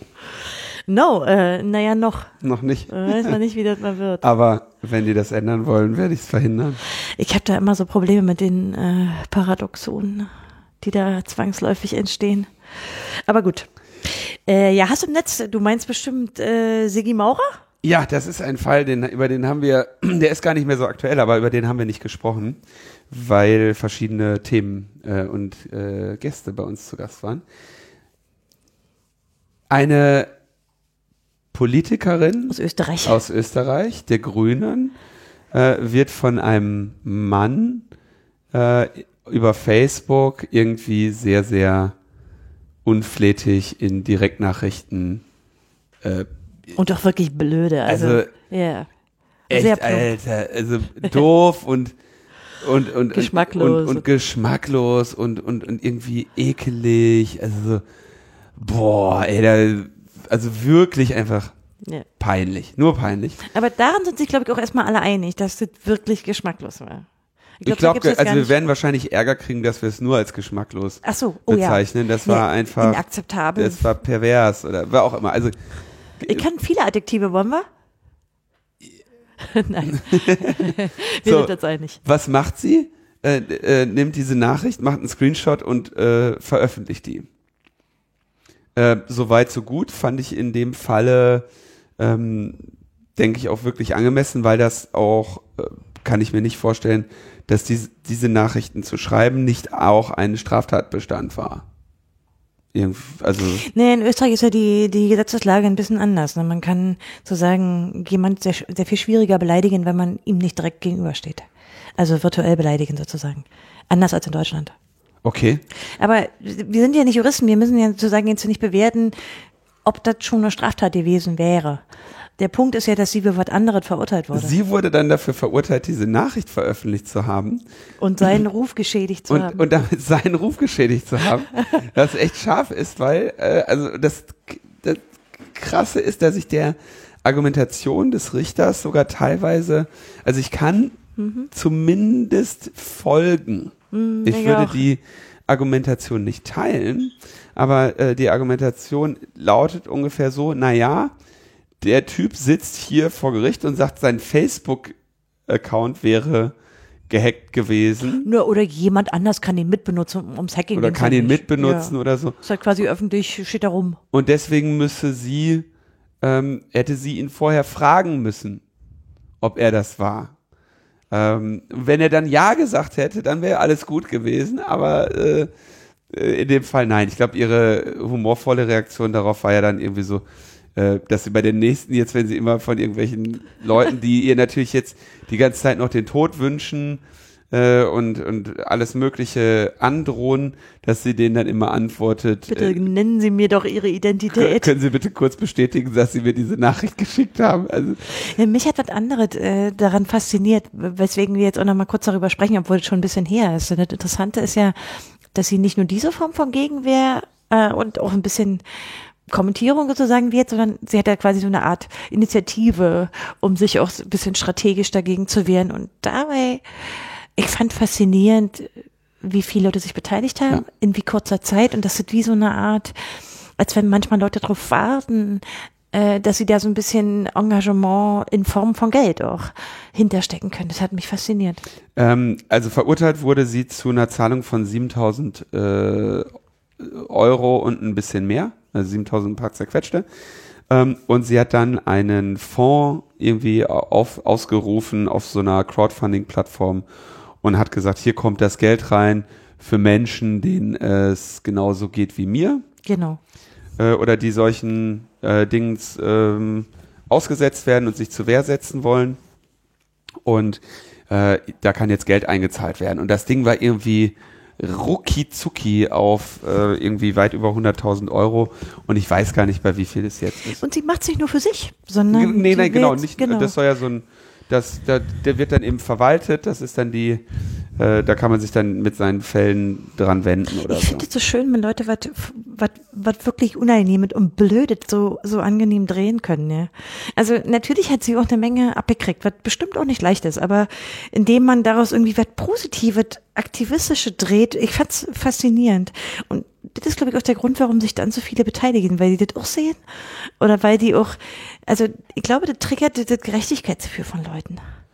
Und es ist auch, also es, ich glaube schon, dass das, äh, auch wenn es da draußen im Internet teilweise anders aussieht, dass es eigentlich schon für den überwiegenden Teil der Menschen ähm, ein Wunsch und Ziel ist, dass man gesittet miteinander umgeht und dass irgendwie Menschen nicht so behandelt werden.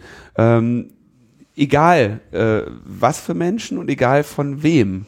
Ja, man ähm, kriegt, kriegt da immer so ein bisschen den Glauben an die Menschheit auch wieder bei sowas. Also, äh, das ging mir auch so ein bisschen bei ähm, Konstanzes Fall vom Europäischen Menschenrechtsgerichtshof so. Also wenn du dann siehst, dass, dass irgendwie aus halb Europa da lauter Leute kleine Summen spenden, dann ist das ein unglaublicher Motivationsschub und oder könnte man auch für den Schrems-Fall sagen oder so, weißt du, wo einfach Leute ganz viele kleine Summen ja, sich beteiligen. Und das war bei Sigi Maurer, finde ich, äh, sehr schön. Und ich fand das auch sehr glaubwürdig, dass sie das selber so nicht erwartet hätte, dass das so viele sind. Ja. Aber umso, also das sind irgendwie die nötigen schönen Zeichen der Zivilgesellschaft. Der Wo wir immer so zynisch sind hier im Podcast. Ja. Ja. Also da sind, könnten wir eigentlich kurz über die Massenüberwachung reden, wo wir gerade den, den Fall vom Europäischen Menschenrechtsgerichtshof kurz angerissen haben. Denn heute kam noch eine gute Nachricht nach ähm, aus Schweden. Aha. Denn wir erinnern uns ja, ähm, im September gab es das Urteil zum britischen GCHQ, wo wir eigentlich reden wollten, aber dann haben wir das irgendwie nicht hingekriegt. Aber egal, jedenfalls war das ein äh, positives Urteil nach langen Jahren, äh, nämlich gegen die britische Massenüberwachung der Geheimdienste. Und leider hatte das kurz vorher, nämlich im Juni, einen anderen Fall in Europa gegeben, nämlich die schwedische Gesetzgebung, die äh, gescheitert waren in Straßburg beim Europäischen Menschenrechtsgerichtshof. Und die haben sich sozusagen heute mit einer Pressemitteilung an die Öffentlichkeit gewandt und haben gesagt, ja, wir äh, ziehen das sozusagen im zweiten Versuch nochmal durch. Du kannst nämlich, wenn du äh, so, ein, so einen Fall hast, mhm und äh, nicht die große Kammer hat entschieden.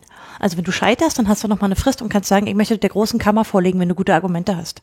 Und dazwischen durch der Fall von den Briten gefallen war und das noch innerhalb von deren Frist war, äh, haben die äh, selber noch mal eine Beschwerde mhm. eingelegt. Also legen sozusagen den schwedischen Fall noch mal vor. Und ich finde den deshalb spannend, weil sie sehr interessante Fragen aufwerfen. Nämlich nicht nur, ähm, zur Massenüberwachung selbst, denn dazu gab es ja schon das Urteil, sondern vor allen Dingen zur Aufsicht. Also wie ist denn das Minimum für eine unabhängige juristische Aufsicht? Das finde ich eine sehr wichtige Frage. Äh, was sind überhaupt minimale notwendige Sicherheitsvorkehrungen gegen Missbrauch und gegen Willkür? Finde ich auch eine entscheidende Frage. Denn es ist ja auch gerade so, mhm. äh, was bei dem, bei dem anderen Urteil gegen die Briten eine Rolle gespielt hat. Ja, dass man eben bei, wenn man so Metadaten zusammenklaubt, dass man da auch ordentliche Grenzen haben muss für den, ja, für Missbrauchsprävention. Wie wir es kürzlich in Frankreich ja gesehen haben, wo der, wo der Agent die, die Sachen im Darknet verkauft hat für irgendwie 100 bis 300 Euro. Äh, wir haben jetzt wieder so einen Fall, also die, ich meine, die Briten bei Privacy International, die illegalerweise äh, abgehört haben, also gegen ihre eigenen Regeln. Und das wäre ja eine Form von Missbrauchspotenzial. Also sie haben das müssen wir nicht genauer ausführen, aber ich finde interessant, welche spannenden Fragen die vorlegen und man kann nur hoffen, dass die damit nochmal durchdringen. Das wäre nochmal wichtig. Ja. Ich, sowas gibt mir auch, es ist so ähnlich wie bei Sigi Maurer, wisst ihr? Selbst wenn du manchmal Jahre wartest und bei dem GCHQ-Fall wartet mehr als vier Jahre. Ja. Äh, du kannst halt sehen, dass es äh, rechtsstaatliche Elemente gibt. Hier die Menschenrechtskonvention. Äh, und wenn du einen langen Atem genug hast, kannst du, kannst du das durchziehen.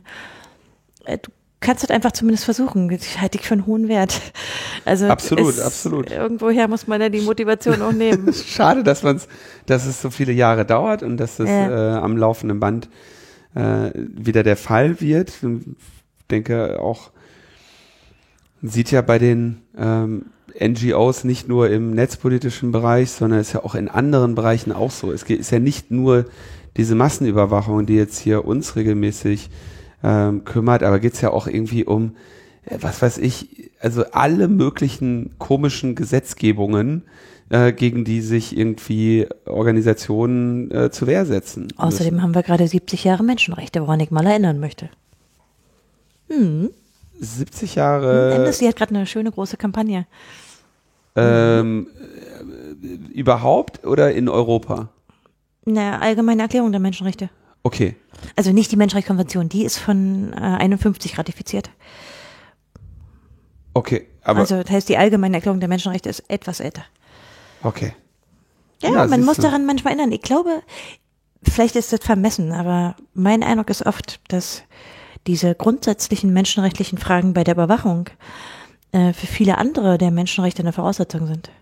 Weil wenn du was nicht überwachungsfrei tun kannst, je nachdem, wie hoch dein Repressionslevel ist, dann kannst du viele andere Menschenrechte auch nicht ausüben. Das, also das stimmt bestimmt nicht immer, weil manchmal ist es reziprok oder so, aber ich halte das für viele andere Menschenrechte und deren praktische Ausübung für absolut elementar. Wir wollen ja. hoffen, Schocker, oder? Linus? Wir haben noch ein kleines Thema. Haben wir noch? Was haben wir ja. denn? Ach so, die Tracker-Studie? Nee, Oh. Ähm, YouTuber aller Länder vereinigt euch. Ach, ja, ja, ja, die Gewerkschaft der YouTuber. Das finde ich, ich finde das ja, also das ist so, so ein Ding, das, äh, ähm, ja, da, also da siehst du mal, was, was ja. Naja, guck, wir müssen mal zusammenfassen. Also das eine ist, Gewerkschaft ist nicht wirklich ein Begriff, der trifft, aber sie wollten sich zusammen. Union nennen sie sich, oder? YouTubers ja. Union. Naja, ich glaube, im Deutschen versteht man unter Gewerkschaft irgendwie was anderes, oder? Aber wir wissen ja, okay, eine Interessenvertretung quasi, wenn man das mal so nennen würden, oder? Und sie wollen ihr Recht auf Gewinn durchsetzen. sie wollen ihr Einkommen bei YouTube behalten. Nein, sie haben, sie haben Forderungen, die wir albern finden, aber sie haben auch welche, die wir, glaube ich, ganz gut finden, oder? Ich finde, ich finde, äh, das, ich kann das so schwer sagen. Ich meine, die, das sind jetzt also Menschen, die irgendwie über YouTube Geld verdienen. Also auch so. teilweise richtig ihr Einkommen. So, also nicht nur nebenbei. Es gibt ja ein paar YouTuber, die, äh, von denen sagt man, dass sie sehr viel Geld verdienen. Ein paar Zehntausende? Mag ja sein, ne? Dann gibt's irgendwie, gibt, äh, irgendwie haben die da aber auch Konflikte, weil äh, wir erinnern uns nicht so lange her, dass da die eine Person ähm, in, auf dem YouTube-Headquarter da irgendwie auch äh, rumgeballert hatte. Ne? Stimmt. Also dieser Konflikt äh, schwelt ja schon länger. Ja? Die Arbeiterklasse begehrt auf und ähm, die beschweren sich über ihre Bedingungen da. So. Und vor allen Dingen auch, wenn die geändert werden, ohne dass sie da viel genau. machen können. Die können nichts machen, natürlich. Oder Willkür generell. Willkür, also welche das rechtliche Verhältnis, was die gegenüber YouTube haben, ist ja mehr oder weniger, dass YouTube sagt, bis auf weiteres äh, zahlen wir dir so und so viel pro Klick oder wir zahlen dir eine Beteiligung an den Werbekosten und dies folgen, dies so und so viel. Und wenn YouTube äh, sich das anders überlegt und daran etwas ändert, dann wird das per E-Mail mitgeteilt. Ja, was ähm, was schon mal erstmal nett ist, müssen sie vielleicht nicht. aber ja. Aber was was ähm, man lacht da jetzt so drüber, aber im Prinzip ist das ja quasi die die eine ne absolute prekäre Situation, in der die sich da befinden. Eine Abhängigkeit, ähm, ja. Eine absolute Abhängigkeit. Und das hast du eigentlich nirgendwo sonst. Ähm, in, in den Bereichen, in denen wir irgendwie Verhältnisse geklärt haben zwischen äh, Arbeitern oder Arbeiterinnen oder äh, äh Dienstleistern, Dienst, verschiedenen Institutionen, verschiedene ähm, Vertragsverhältnisse ja, und warum zum Beispiel nicht, auch, so warum zum Beispiel auch in Deutschland ja so oder immer sehr dagegen, davor gewarnt wird, quasi so vor der Scheinselbstständigkeit. Ne? Jetzt sind die natürlich, die können nichts anderes sein als selbstständige äh, YouTube-Fuzis, weil wenn die schlechtere Beispiele, äh, wenn die schlechtere Videos machen und diese Videos weniger geklickt werden, dann kann ja jetzt nicht YouTube äh, Schlechtwettergeld zahlen oder so. Ne? Ähm, aber die haben sich da jetzt in diese Plattform begeben und diese Plattform ähm, bringt sie um. Ups. Äh. Und diese Plattform macht natürlich äh, je nach ihren Interessen und nicht unbedingt. Naja, ich, beobachte ja eine gewisse Diversifizierung. Also mir ist bei, bei YouTube-Kanälen, die ich jetzt selber gerne gucke, gibt's ja so einige, ich YouTube nicht, wie ihr sicherlich wisst. Aber ich gucke viele. Ich merke natürlich eine Diversifizierung. Es gibt immer mehr, die zum Beispiel Patreon mitnutzen. Hm. Oder die zumindest einen zweiten Kanal haben. Oft ist es Facebook. Also seit Facebook Video ja doch relativ groß geworden ist. Aber es gibt eben einen großen Teil, was es nicht hat. Also die wirklich ein Standbein haben. Und nicht drei. Oder sogar fünf. Also das Zuspitzen auf diese eine Streaming- und Videoplattform, die hat halt, glaube ich, die Macht verstärkt. Ähm, und das zweite ist diese, diese Nicht-Lösen von Konflikten. Also wenn automatisiert was runtergenommen wird. Liest ja auch dauernd, kannst mm, ja, im, im, im, englischsprachigen Raum noch viel mehr, finde ich, als bei uns. Dass, dass du niemanden erreichst, der dir deinen deinen Konflikt löst. Ja.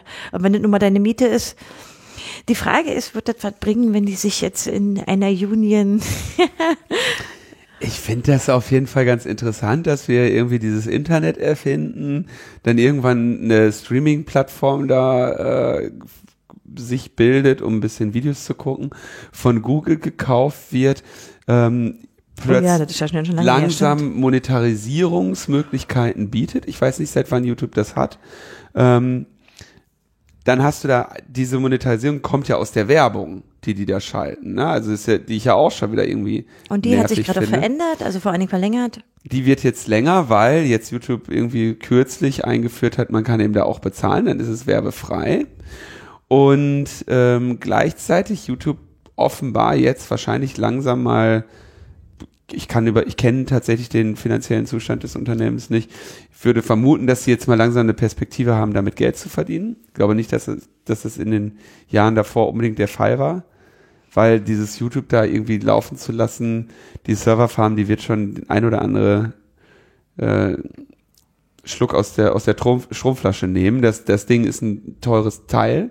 Ja, das, und das ist vor allen Dingen im Wesentlichen äh, konkurrenzlos. Es gibt natürlich andere Plattformen, aber die sind verglichen ja. einfach mit dem Traffic viel, viel, viel kleiner. Und dann bildet sich auf einmal die, merken natürlich auch Menschen so, hey, wir sind doch die, die hier den ganzen Inhalt liefern, ja. Und äh, wir, wir, wir pudern hier von morgens bis abends in dieses YouTube rein. Und ähm, ohne uns wäre YouTube nichts. Und dann denken eben die YouTuber aller Länder, ne, alles steht hier still, wenn wir, wenn mein, meine Webcam das will.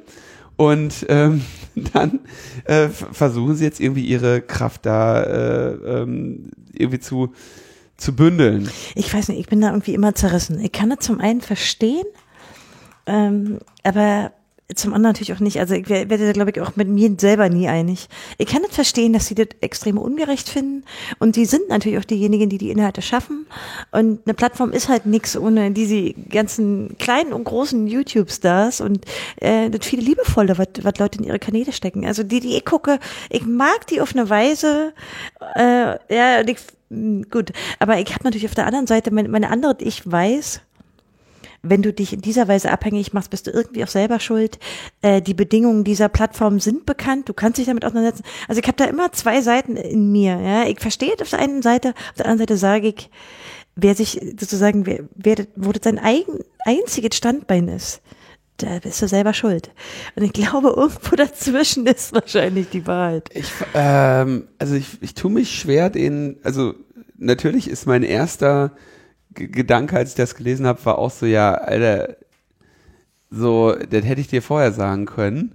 Aber ähm, andererseits weißt du nicht, ob die sich jemals eine Existenz hätten aufbauen können mit irgendwie Webcam-Videos von ihrem eigenen Server. Ne? Natürlich. Ne? Wahrscheinlich eher nicht. Die Antwort ist wahrscheinlich in den meisten Fällen nie. Und genauso äh, musst du dir vielleicht überlegen, wie jetzt andere Verhältnisse zwischen Arbeitgeber und Arbeitnehmern sind oder Arbeitgebern und denen, die sie ausnutzen äh, und die sie noch nicht mal als Arbeitnehmer da haben. Da gibt's natürlich auch eben Ansprüche und mit denen solidarisiere ich mich auf jeden Fall eher mit denen, die jetzt da äh, YouTube-Videos machen und dafür irgendwie mehr Geld von Google haben wollen, mh, als äh, Google, die ähm, im Prinzip da halt so eine, so eine Serverfarm laufen haben. Nee. Die Forderung, sie wollen, dass sie alle äh, äh, Geld bekommen sollen, auch kleinere Kanäle. Es gibt wohl offenbar eine Schwelle, dass kleine Kanäle eben gar nichts bekommen haben. Ähm, die Demonetarisierung soll stoppen. Ähm, die Werbung sollen also auf einer geraden Skala weiterlaufen. Ne? Also das äh, es gibt quasi, dass sie da irgendwie interferieren oder sowas. Ähm, Bots sollen raus, es soll äh, oder verifizierte Partner geben, die ähm, die irgendwie äh, gucken, bevor ein Kanal rausgenommen wird, weil das eben teilweise heute automatisch passiert. Und das kann natürlich dann eben schlecht sein. Siehe Alex Jones. ähm, ja. Transparent Content Decision. Also man soll eine irgendwie, dass sie überhaupt mal eine Kommunikationsmöglichkeit da haben. Na auch nee, dass sie überhaupt mal die Kriterien nennen, nach denen also sozusagen da vorgegangen wird, ist ja eigentlich eine relativ große Forderung. Sie ist quasi revolutionär. Clarify the rules, bring uh, clear rules with clear examples, what is okay and what is a no-no. Also das ist nicht, ich finde das ist deutlich mehr als Transparenz, denn damit äh, committest du dich ja auch zu deinen eigenen Regeln. Ja. Wie Twitter. Naja, dass die nee. teilweise Sachen, du kannst das falsch finden, aber dass sie das aufgeschrieben haben bei bestimmten Plattformen, finde ich erstmal besser, als wenn es keine Form von. Völlig klar, natürlich. Das muss, muss niedergeschrieben stehen. Regeln ähm, müssen niedergeschrieben stehen. Wenn sie das nicht sind, dann hast du Willkür. In, in die eine oder in die andere Richtung. Und dann hast du auf jeden Fall einen unfairen Prozess und Beispiele dafür, wo der dieser Prozess im einen Fall anders gelaufen ist als im anderen und dann äh, hast du auf einmal eine Union auf der, auf der Barrikade ist die erste stehen. internationale Gewerkschaft, die wir je haben werden. Weißt du, über die wir uns jetzt so halblustig du lass, machen. Genau, das, ja. das wird nochmal die internationale, ja. wir könnten zweistimmig die nationale anstimmen, Linus. Man, man soll, man soll ähm, äh, für die Views bezahlen sie wollen gleiche Behandlung für alle und sie wollen irgendwie, äh, die Bezahlung angemessen wird an dem gelieferten Wert. Äh, das ist mir nicht ganz klar. An dem gelieferten Wert? Ja, also das, das, das Werbegeld soll über alle YouTuber ausgeschüttet werden, gemessen an wie viel Publikum die haben, ja. nicht gemessen daran, ob da Werbung neben dem Content ist. Ah, verstehe. Ja, das ist ja Sozialismus. Was soll das denn? Ich sag dir, das ist die internationale. also ich, äh, so ein bisschen meine Sympathie überwiegt etwas, ehrlich gesagt, gegenüber meinem Told You So Erstgedanken, den hatte ich nämlich auch. Als, als nächstes äh, gründet sich hier die Podlove Internationale. Ich weiß ja nicht. Äh, Ob du das nicht gewaltsam niederschlägst. Das ist recht ansehnlich. Wieso hast du eigentlich nie außer Sprechen auch mal Video laufen? Weil du mich das nicht machen lässt. Achso, ich finde sozusagen der Grund, warum du sagst ich könnte immer, doch YouTube eine sexy gut. Maske tragen. Ja, aber äh, Union findet halt nicht so viel, nicht so viele Leute sexy, Tim. Diese Mütze, die du da trägst, so, da musst du dich nicht wundern. Na gut, wir werden jedenfalls, ich sag mal so, diese Union im Auge behalten, denn das könnte vielleicht der Beginn der Weltrevolution sein, von der wir das jetzt nicht vermuten. Ich bin, ich bin auf jeden Fall solidarisch und äh, schau mir das an. Ich, ich glaube, es liegt auch ein bisschen daran, dass ich einfach bestimmte YouTuber sehr mag, ja, denen, denen einfach jahrelang folge teilweise. Ähm, so, weiß ich gar nicht. Also ich glaube, die Sympathie ist eher eben bei denen, die den Content machen. Ja, da sind wir uns schon wieder einig, Linus. Genau, die Sympathie ist bei denen, die den Content machen, also bei uns. Ja. Und dann kündigen wir noch einmal kurz etwas an, und zwar die Termine.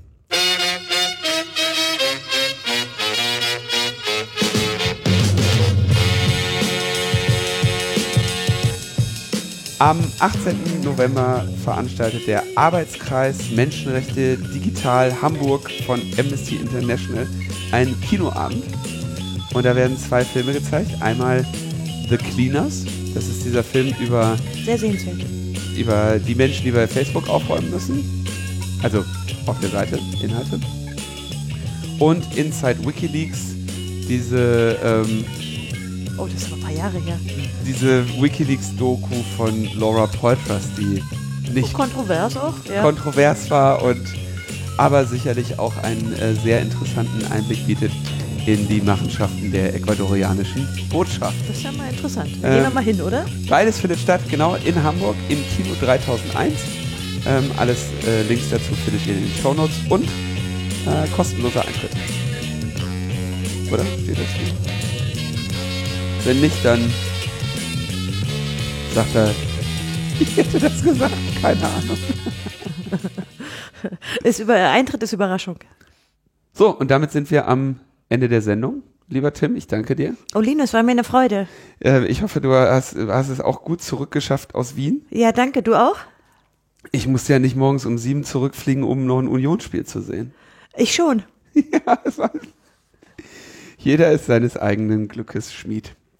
Wir sind am Ende der Sendung, danken euch für eure Aufmerksamkeit und hören uns beim nächsten Mal. Tschüss. Ciao, ciao.